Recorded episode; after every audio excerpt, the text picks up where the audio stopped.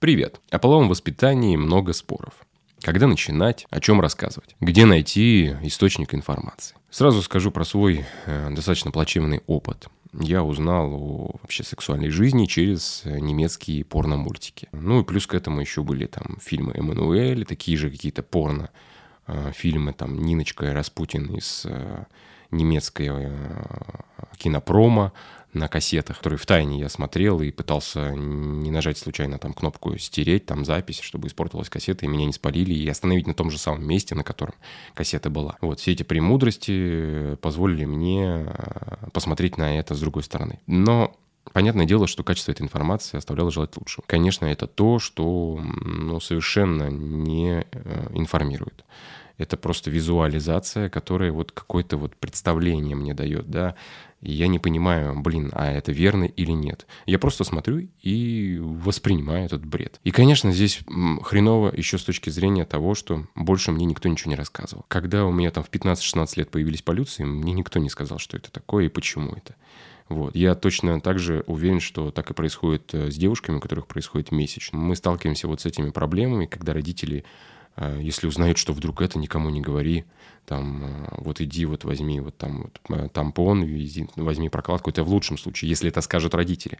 А если это даст какая-то подруга. Я читал про вещи, когда у девушки начинала расти грудь, и мать не хотела никак это замечать, пока там вот у нее достаточно были большие объемы, большой размер, и все получилось так, что э, ее подруга Э, этой девушки дала ей свой лифчик, чтобы она могла хоть как-то э, держать свою грудь и в школе ходить с ней. В общем, ну, такие прям вот нюансы кажутся дикостью реально.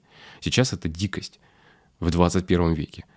И проблема заключается еще в том, что в 21 веке очень большой источник информации – интернет. Но информации какой? Хороший или плохой? Является это достоверной информацией или просто дезинформацией? И понимаете, в чем проблема? Что нету того человека, который смог бы подсказать и сказать, что, блин, не надо вот этот сайт там читать, не надо читать этого блогера, не надо слушать вот этого дядю, тетю. Со стороны, если родители не возьмутся за это, если общество не подумает об этом, то все будет происходить, как и происходило ранее. Источник информации, в котором говорится допустим, для мужчин, то, что я встречал и читал, что если ты будешь много мастурбировать, у тебя закончится сперма, запас сперматозоидов, и у тебя на руках э, вырастут волосы, э, и в конце концов развивается какой-то тремор. Ну, я понимаю, что это что такое тремор, но что он появляется от мастурбации, это очень бредово звучит. Если мы забудем о том, что нашему ребенку необходимо э, половое воспитание – то ребенок методом проб и ошибок сам доберется до истины, если вообще доберется.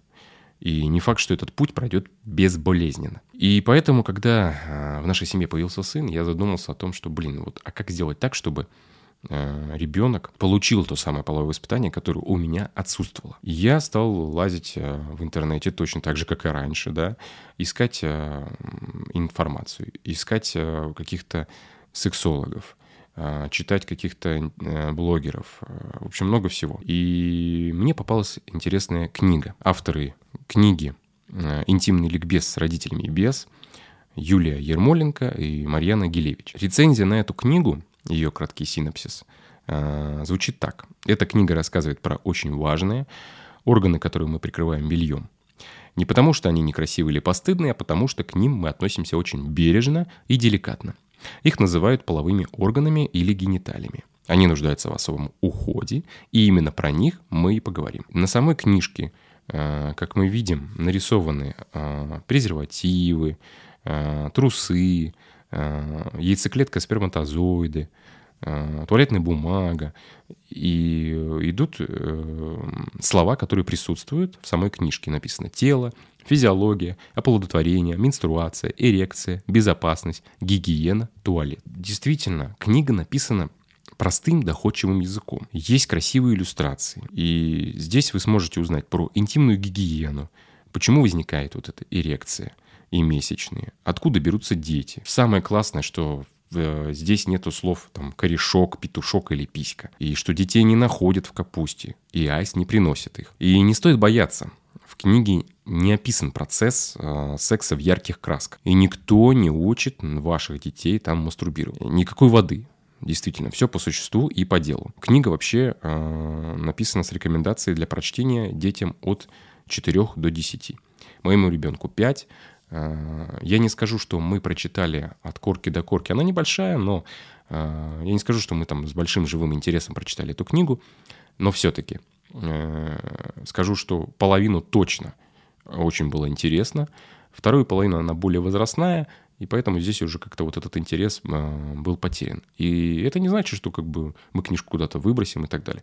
Она будет лежать у нас в свободном доступе, и когда ребенок захочет, он сможет сам прочитать, либо попросить нас э, с супругой прочитать. Так что убирать эту книгу я точно э, не советую вам. Если вы ее прочитали, ребенку не зашло, можете оставить на, на видном месте, и человек, э, ваш ребенок сам по себе возьмет и захочет, потянется, захочет нет. Это все равно лучше, чем он просто наберет в интернете и будет читать непонятно что. Единственное, я прошу вас, не стоит вдалбливать эту книгу э, в голову детей. Со временем вы прочитаете ее всю. Сзади книги есть э, хорошая приписочка о содержании самой э, литературы. На какие вопросы отвечает эта книга? Как правильно называются половые органы и как они устроены? Что такое правила интимной гигиены и почему они так важны? Как правильно ходить в туалет и вести себя в общественных уборных? Почему возникает эрекция и что такое менструация? Какие правила безопасности нужно знать с детства? Откуда берутся дети?